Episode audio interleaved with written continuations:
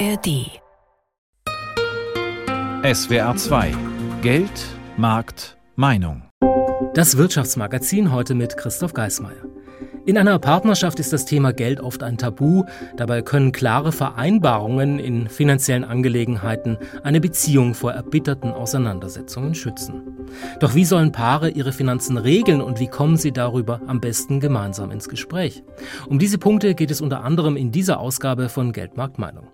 Außerdem haben wir Informationen zum Thema Ehevertrag und geben Tipps, wie Paare beispielsweise einen Modus finden können, die Betreuung von Kindern bei ihrer gemeinsamen Finanzplanung auszugleichen. Stichwort Care-Arbeit. Schön, dass Sie bei dieser Sendung dabei sind. Mein Name ist Christoph Geismeier. Wir kennen das alle, wer frisch verliebt ist, der denkt in der Partnerschaft zunächst nicht an Geldfragen. Wer weiß denn auch, wie lange das Ganze hält. Im Lauf der Jahre einer Beziehung kommt es dann aber doch dazu. Irgendwann müssen finanzielle Angelegenheiten einfach besprochen werden. Doch nicht bei allen Paaren kommt in Sachen Finanzen offenbar alles auf den Tisch. Auch nach vielen Jahren Beziehung nicht. So sagen über 40 Prozent der Liierten in einer aktuellen Umfrage der Online-Partnervermittlung Elite, sie wünschten sich einen offeneren Austausch über ihre Finanzen. Und wie sieht das bei Paaren, die kurz vor der Hochzeit stehen, aus? Wie halten die es eigentlich mit dem Thema Finanzen in der Beziehung? Ist das ein Thema gerade bei den Jüngeren oder doch nicht? Und wenn, warum eigentlich nicht? Dazu wollten wir mehr wissen und haben unseren Kollegen Wolfgang Brauer gebeten, auf einer Hochzeitsmesse mit Paaren über das Thema Finanzen zu sprechen. Hochzeitsmesse auf dem Stuttgarter Messegelände am vergangenen Wochenende. Brautausstatter zeigen die neueste Mode, Juweliere den schönsten Schmuck, Hochzeitsplan und Caterer bieten ihre Dienstleistungen an. Alles für den großen Tag. Während sich die Paare hier drängten, zeigten sie am Vortrag von Rechtsanwalt Gerhard Schmid zum Thema Ehevertrag wenig Interesse. Guten Tag, ich darf Sie ganz herzlich begrüßen. Viele Stühle beim Vortrag von Gerhard Schmid blieben leer. Die anschließende Modenschau war viel besser besucht. Für den Anwalt keine Überraschung, denn er hat vor allem unangenehme Nachrichten für die Verliebten. Wir haben heute etwas schwere Kost. Sie sind. Wie Scheidung oder der Tod des Partners. Justin Wöllert und Lisa Mitzner, beide 21 Jahre alt, kamen zufällig an der Vortragsbühne vorbei. Wir wollen voraussichtlich 2025 irgendwann heiraten und ich glaube, Information kann nie schaden. Ja, deswegen haben wir uns mal informiert, womit man sich denn da so auseinandersetzen sollte. Ich glaube, für uns kommt ein Ehevertrag dadurch, dass wir einfach nicht so große Unterschiede haben. Ist das jetzt nicht so wichtig. Aber ähm, ich denke, es ist wichtig, darüber zu sprechen. Ein gemeinsames Konto haben beide jetzt schon. Auch Christian Bitter und Nadira Gressle, 33 und 27, wollen bald heiraten und haben dem Vortrag zugehört. Ich denke, viele schieben es zur Seite. Man möchte sich damit ja eigentlich auch gar nicht beschäftigen. Aber ist schon auch wichtig, gehört ja dazu. Also gerade nochmal die Fragestellung über Generalvollmachten, Vorsorgevollmachten und da einfach nochmal genauer nachzuforschen und nochmal genauer drauf zu schauen, was für uns die beste Lösung ist. Nicht einmal 10 Prozent der Paare in Deutschland schließen vor der Hochzeit einen Ehevertrag ab. Mehmet Erdogan und Emine Yildiz wollen das auch nicht. Sie haben die Hochzeitsmesse aus anderen Gründen besucht. Wir haben ein paar Locations, wo wir uns eventuell vorstellen könnten, Eindruck gewonnen, äh, was jetzt Eheringe angeht und sonstige organisatorische Dinge. Das hat uns weitergebracht. Aber das ist eigentlich für uns kein Thema und ich glaube, mit gesundem Menschenverstand wird man sich da einig, auch wenn es schieflaufen sollte am Ende. Für die meisten Paare auf der Hochzeitsmesse steht die Vorbereitung für die Hochzeit im Vordergrund.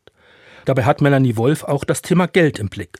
Schon allein wegen der Kosten für die Hochzeitsfeier. Heutzutage ist halt alles möglich. Und ich denke, da ist es wichtig, eben zu gucken, was möchte ich selber, was möchte mein Partner und was ist eigentlich der Kern der Sache. Und das ist halt immer noch das Feiern der Liebe. Aber die wird beim Geld oft vergessen. Gerade jüngere Paare streiten deswegen mehr als ältere. Daran denken die Befragten auf der Stuttgarter Hochzeitsmesse aber offenbar nicht. Wir reden immer über Geld, aber man braucht es, aber ist nicht so wichtig für uns. Unser persönliches Fazit nach dem Besuch der Stuttgarter Hochzeitsmesse: Junge Paare reden heute offener über Geld als ihre Eltern. Dennoch wollen sich viele nicht wirklich konkret mit den anstehenden Fragen ihrer Finanzen auseinandersetzen. Dafür, so denken offenbar viele, ist später noch genügend Zeit. So geht das vielen. Man denkt an finanzielle Regelungen in der Partnerschaft, schiebt die Sache dann aber auf die lange Bank. Denn das Thema ist einfach unangenehm. Es passt nie darüber zu sprechen. Doch irgendwann kann das zum Problem werden, deshalb sollte man es angehen. Profis können dabei helfen. Und wie die dabei vorgehen, was sie raten, das weiß meine Kollegin Jutta Nieswand. Sie hat das Ehepaar Mike und Marielle Schäfer in Hanau besucht. Die Betriebswirtin und der Psychologe nennen sich Beziehungsinvestoren und sie beraten Paare in finanziellen Fragen. Im Zentrum von Hanau haben die beiden ihr Büro. Auf ihren Tischen stehen zwei große Bildschirme, drumherum noch einige Technik für ihre Podcasts und Online-Seminare. Warum es wichtig für Paare ist, über das Thema Geld zu sprechen, kann Marielle Schäfer schnell erklären. Geld spielt halt immer im Leben eine Rolle und wenn man nicht darüber redet, dann wird es irgendwann so zwischen dem Paar stehen in der Regel.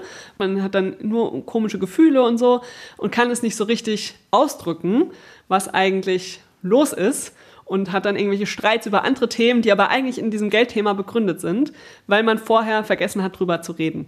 All das kann man eben auflösen, wenn man Geld zum Thema macht und es nicht als Elefant im Raum stehen lässt. Gerne kocht dieses Thema vor allem dann auf, wenn Paare zusammenziehen, sagte Marielle Schäfer. Wenn nicht schon vorher über Geld geredet wurde, zeigen sich spätestens dann die Konflikte. Da ist die Frage, wie teilt man denn die Miete auf, gerade auch wenn man unterschiedlich verdient und vielleicht nicht 50-50 einfach macht. Auch die Lebensmitteleinkäufe, damit kommen Paare immer wieder zu uns, dass er möchte irgendwie die Discounter-Lebensmittel kaufen, um möglichst wenig Geld auszugeben. Sie möchte die Bio-Lebensmittel kaufen. Und dann ist natürlich die Frage, muss er da jetzt trotzdem das mittragen oder zahlt sie dann mehr zu den Lebensmitteln, obwohl er vielleicht mehr isst?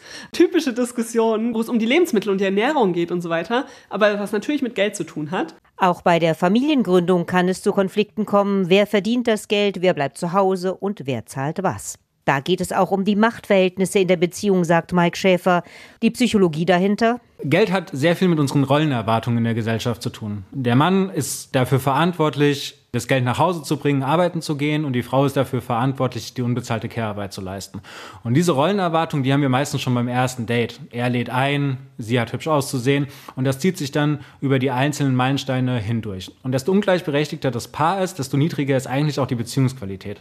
Das heißt, ein gleichberechtigtes Paar ist glücklicher, ist länger zusammen und kann die Beziehung eben auch mehr genießen. Viele Menschen müssen das Reden über Geld aber auch erst lernen, weil sie das weder in der Schule noch im Elternhaus vermittelt bekommen haben. Und weil auch auf der Arbeit oft nicht darüber geredet werden darf. Am besten führt man die Gespräche schon am Anfang der Beziehung, so wie man auch über Hobbys, Familie oder Freunde spricht, sagt Mike Schäfer. Das kann einfach in der Vergangenheit anfangen. Also das heißt, was hast du denn an Taschengeld bekommen? Was hast du dir von deinem Taschengeld denn gekauft? Über was wurde denn finanziell in der Familie gesprochen? Und äh, dann kann man auch mal in die Zukunft gehen. Also wie stellst du dir unsere Beziehung vor? Was möchtest du denn gemeinsam erleben? Und von dem Aspekt dann mal in die Gegenwart zu gehen, okay, was können wir denn da heute dafür tun? dass wir uns das auch leisten können. Weil zum Beispiel ein gemeinsames Sabbatical, das finanziert sich ja nicht einfach so, ne? da braucht man schon Geld für. Für ein solches Gespräch bietet sich ein Spaziergang an, denn dann geht und schaut man in dieselbe Richtung und vermeidet so eine Konfrontation. Mit etwas Übung lassen sich dann auch Themen angehen wie Zusammenziehen, Elternzeit oder Immobilienkauf. Auch ein gemeinsames Haushaltsbuch kann helfen, wenn man mal zusammenzieht, sagt Marielle Schäfer. Denn so sieht man die Einnahmen und Ausgaben schwarz auf weiß und kann sich darüber austauschen, am besten einmal im Monat. Außerdem hält sie drei Dinge für wichtig. Mein, dein und unser Geld. Man sollte niemals alles Geld zusammenwerfen. Dafür gibt es eigentlich keinen großen Grund. Es gibt aber auch keinen Grund dafür, kein gemeinsames Konto zu haben, sondern ich habe mein eigenes Konto, du hast dein eigenes Konto und man hat ein gemeinsames Konto, wo die gemeinsamen Ausgaben draufgehen. Und je nach Lebenssituation kann man dann wieder diskutieren, was gehört denn in welche Kategorie. Und das kann sich auch verändern im Laufe der Zeit. Aber es bleibt eben wichtig, dass man immer dieses Mein Geld hat. So kann jeder sich eine gewisse Unabhängigkeit bewahren, sagt sie, und manche Entscheidungen auch einfach für sich alleine treffen. Auch das hilft letztlich, Konflikte in der Beziehung zu vermeiden. Reden über finanzielle Fragen im Rahmen der Beziehung hilft, Streit und Konflikte zu vermeiden. Über einige wichtige Punkte, die Paare in diesem Zusammenhang klären sollten, kann uns Michael Bäumer, Finanzexperte von der Stiftung Warentest, mehr sagen. Herr Bäumer, lassen Sie uns zunächst darüber sprechen, was Sie Paaren raten, die bereits zusammenleben und die sich über die Aufteilung der alltäglichen Kosten wie Miete, Lebensmittelkauf usw. So Gedanken machen. Welche Verteilung ist hier nach Ihrer Meinung empfehlenswert? Wer mehr verdient, zahlt mehr. Ist das gut? Ja, man sollte zunächst einmal sich einen Überblick verschaffen und sämtliche Einnahmen nachhalten und äh, sämtliche zwingenden Ausgaben davon abziehen, also Miete und äh, Kosten für ein Auto, Rücklage für einen Urlaub, Kosten für Lebensmittel, äh, so dass man äh, da dann Überblick hat. Der Rest, der dann übrig bleibt, ist das, was frei verfügbar ist. Wie man das dann aufteilt, das ist äh, letztlich jedem Paar selber überlassen. Aber wichtig ist, dass man eben den Überblick hat über die Kosten, die auf jeden Fall bedient werden müssen und die eben vom gemeinsamen Einkommen immer abgehen. Also am Ende muss das Paar gemeinsam feststellen, was ist die richtige Aufteilung 50-50 oder 70-30 oder 80-20 entsprechend der Lebensumstände und des Ausgabeverhaltens. Genau, das muss halt dann letztlich jedes Paar für sich entscheiden. Wichtig ist, dass man einen Überblick hat, was muss alles an Kosten bedient werden und dass man da Vorsorge für trifft. Als Paar geht es ja nicht nur um die alltäglichen Kosten, sondern auch um Vermögensaufbau. Wie soll man das regeln? Jeder spart für sich selbst oder wie kann ein Konzept zum Vermögensaufbau für Paare aussehen, wenn sie noch nicht verheiratet sind, beziehungsweise wenn sie verheiratet sind? Ja, der große Unterschied zwischen verheiratet und nicht verheiratet ist, wenn man verheiratet ist, gilt ja in der Regel die Zugewinngemeinschaft. Das heißt, das Vermögen, was während der Zeit der Ehe erworben wird, wird, äh, wenn es zu einer Scheidung kommt, äh, durch die Hälfte geteilt. Ähm, das ist bei Unverheirateten anders. Also wenn ein unverheiratetes Paar jetzt äh, gemeinsam in einen ETF-Sparplan 100 Euro jeden Monat einspart und das läuft auf den Namen des Mannes und es kommt zur Trennung, dann hat rechtlich die Frau da keinen Anspruch drauf. Das ist eben in der Ehe anders, da würde das dann geteilt. Von daher ist es für unverheiratete Paare besser, wenn dann jeder der beiden einen ETF-Sparplan für 50 Euro besparen würde, statt dass einer einen für 100 Euro bespart. Damit es am Ende keinen Streit gibt. Genau, damit es am Ende keinen Streit gibt und die Sachen schon sauber auseinandergehalten sind für den äh, nicht gewünschten Fall der Fälle. Was raten Sie den Paaren mit Blick auf Kontenvollmachten? Soll man die dem Partner oder der Partnerin geben oder ist das nicht nötig? Na, nötig ist es immer dann, wenn jetzt äh, einer der beiden plötzlich einen schweren Unfall hat und äh, die andere Person aber an das Konto heran muss, weil dann wird es schwierig. Das gilt übrigens auch bei verheirateten Paaren. Da kann man natürlich Vorsorge treffen. Für die Alltagspraxis jetzt muss dann jedes Paar für sich entscheiden, ob es sagt, es ist mir lieber, wenn du auch aufs Konto zugreifen kannst, wenn mal schnell was ist, äh, um was zu überweisen, oder ob man dann untereinander sich das Geld zwischen zwei Konten hin und her schiebt. Das muss jedes Paar für sich selbst dann wissen. Ist eine Vertrauensfrage am Ende. Ist eine Vertrauensfrage oder gegebenenfalls auch eine Frage, was bequemer ist. Neben den alltäglichen Ausgaben, dem Vermögensaufbau, sind ja auch Versicherungen ganz wichtig. Wie sollten Paare, die schon zusammenleben, mit diesem Thema umgehen? Ja, das ist äh, vor allen Dingen äh, wichtig für Paare, die dann äh, zusammenziehen, also unverheiratet und zusammenziehen. Dann ist es so, dass zum Beispiel bei der Privathaftpflicht man nur noch eine braucht. Das heißt, die jüngere Police kann man kündigen und lässt den Partner oder die Partnerin in die eigene Police äh, nachtragen. Ähnlich ist es auch bei der Hausratversicherung. Dort geht dann auch ein Vertrag, weil man ja ein Haus gemeinsam Hausstand hat. Bei der Rechtsschutzversicherung kann man es auch nachtragen lassen. Da kann man also eine Menge Geld sparen, indem man weniger Versicherungen hat.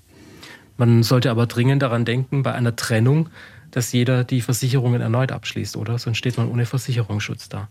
Das ist richtig. Bei einer Trennung muss man dann natürlich zum Beispiel Privathaftpflicht wieder äh, selber für sich dann machen, wenn man nicht selber den Vertrag hatte. Oder eben die andere Person muss dann äh, einen neuen Vertrag abschließen. Das Thema Sterben ist ja für viele Paare auch ein Tabuthema, aber wie wichtig ist es denn auch für jüngere Paare, die Erbschaft über ein Testament zu regeln und was sind hier die wichtigen Punkte? Na, das ist natürlich vor allen Dingen dann wichtig, wenn es Vermögen gibt. Wenn man nichts zu vererben hat, dann ist das jetzt nicht so das Problem. Bei verheirateten Paaren greift ja die gesetzliche Erbfolge. Das heißt, ein Testament ist vor allem dann wichtig, wenn einem die gesetzliche Erbfolge nicht passen würde und man es gerne anders hätte. Bei unverheirateten Paaren ist es so, dass die rechtlich als Fremde gelten. Das heißt, äh, der Partner oder die Partnerin erbt im Todesfall nichts, sondern eben die Familienangehörigen, die Kinder, falls es welche gibt, oder die Eltern zum Beispiel. Und das heißt für unverheiratete Paare, die Vermögen haben und äh, man möchte sicherstellen, dass der Partner dann oder Partnerin im Todesfall auch Geld bekommt, dann ist auf jeden Fall ein Testament nötig. Man muss natürlich auch wissen, dass bei Unverheirateten die äh, Schenkungssteuer viel früher greift, weil die Freibeträge viel, viel geringer sind. Tipps und Ratschläge für Paare von Michael Bäumer, Finanzexperte der Stiftung Warentest. Vielen Dank dafür.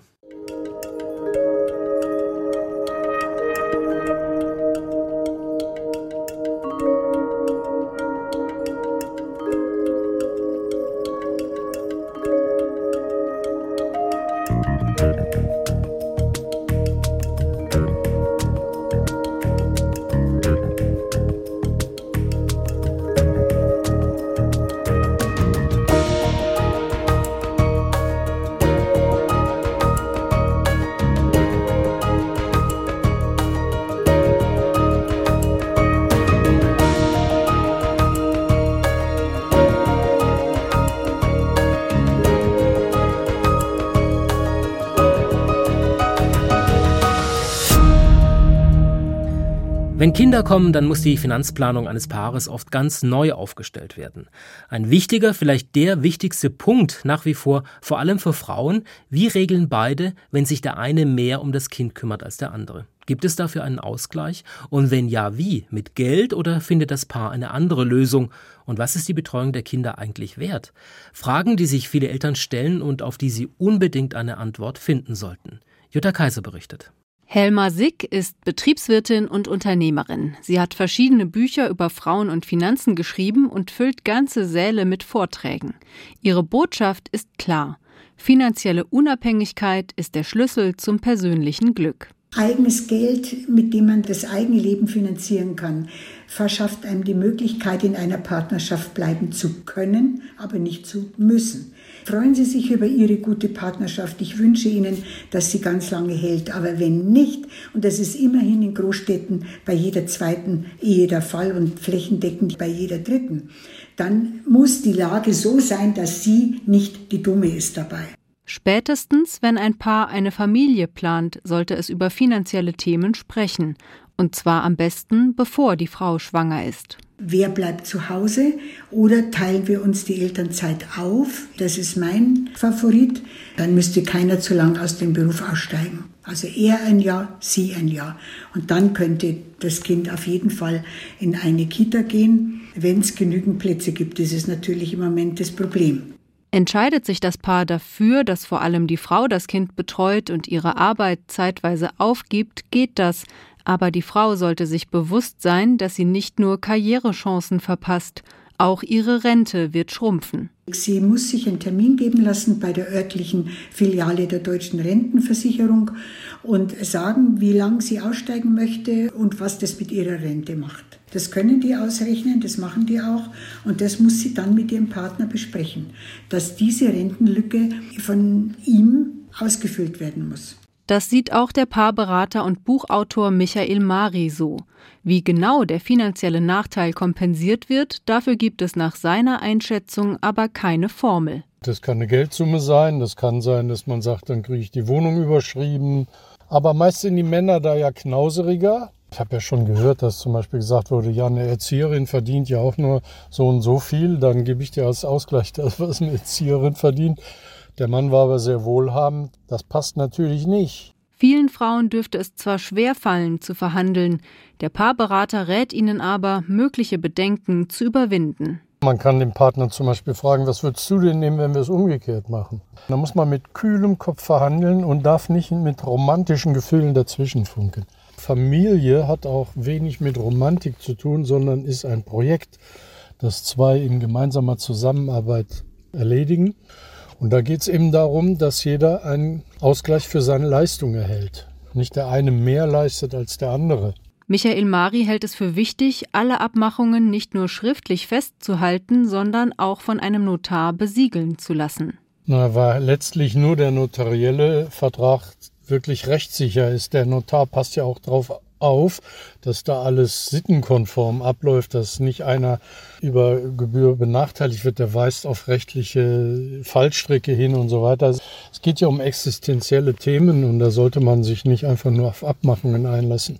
Kollegin Helma Sick appelliert insbesondere an jede nicht verheiratete Frau mit Kinderwunsch, sich abzusichern, zumindest dann, wenn sie zu Hause bleiben möchte. Denn sie hat null Rechte, null Ansprüche an ihn, sollte die Beziehung auseinandergehen. Nur Ehefrauen haben dann Unterhaltsansprüche, den Versorgungsausgleich, wo Renten geteilt werden, die während der Ehe entstanden sind, und den Zugewinnausgleich, wenn Geldanlagen während der Ehe Gewinne erwirtschaftet haben. Das hat eine nicht verheiratete Partnerin nicht. Helma Sick und Michael Mari sind sich einig. Diese Themen müssen auf den Tisch, solange die Beziehung gut läuft. Eine Beziehung, die diese äh, Verhandlungen nicht aushält, ist so und so per se nicht partnerschaftlich.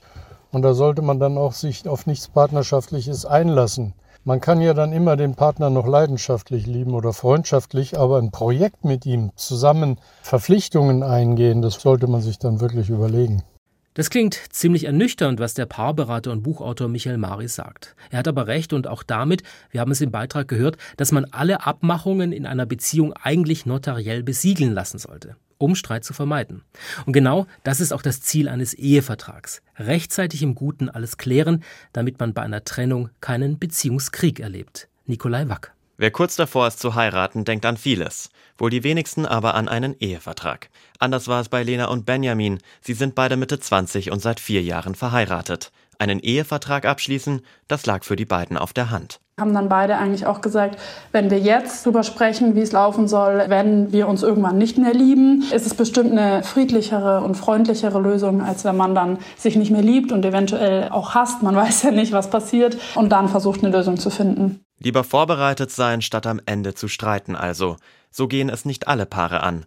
Im Freundeskreis von Lena und Benjamin kam das Thema Ehevertrag nicht so gut an. Liebt ihr euch nicht und warum wollt ihr das mit einem Vertrag irgendwie festlegen?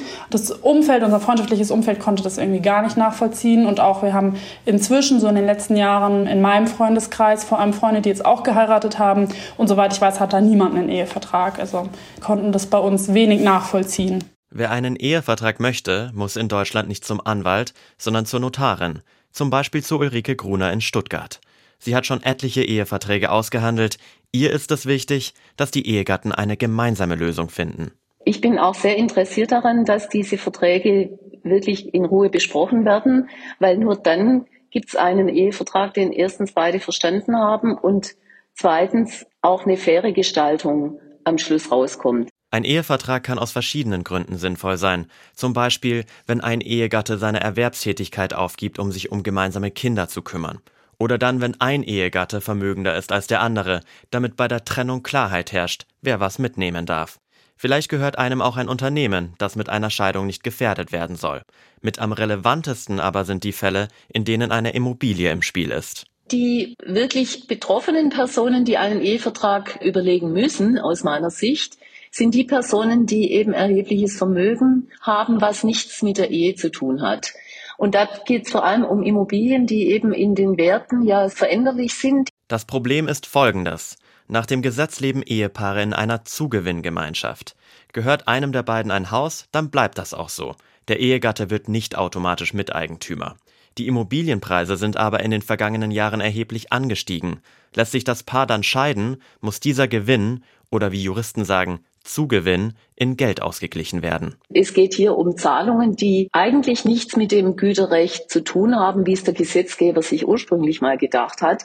Der Gesetzgeber hatte eben im Auge, dass alles, was am Anfang da war und was geschenkt wurde, außen vor bleibt und nicht auszugleichen ist. Und diese enormen Wertsteigerungen der Vermögenswerte sind natürlich nicht einkalkuliert. Ein Ehevertrag kann aber auch mehr zugestehen als das Gesetz. So passiert das häufig beim sogenannten nachehelichen Unterhalt, nämlich dann, wenn es um die Betreuung von Kindern geht.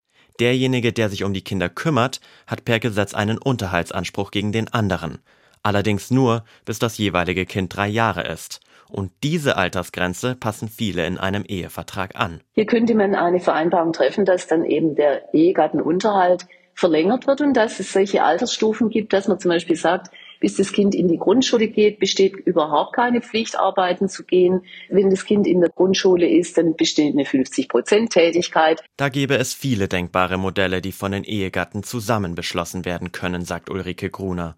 Und der Vorteil an einem Ehevertrag sei auch, Er wird geschlossen, noch bevor sich das Paar zerstritten hat.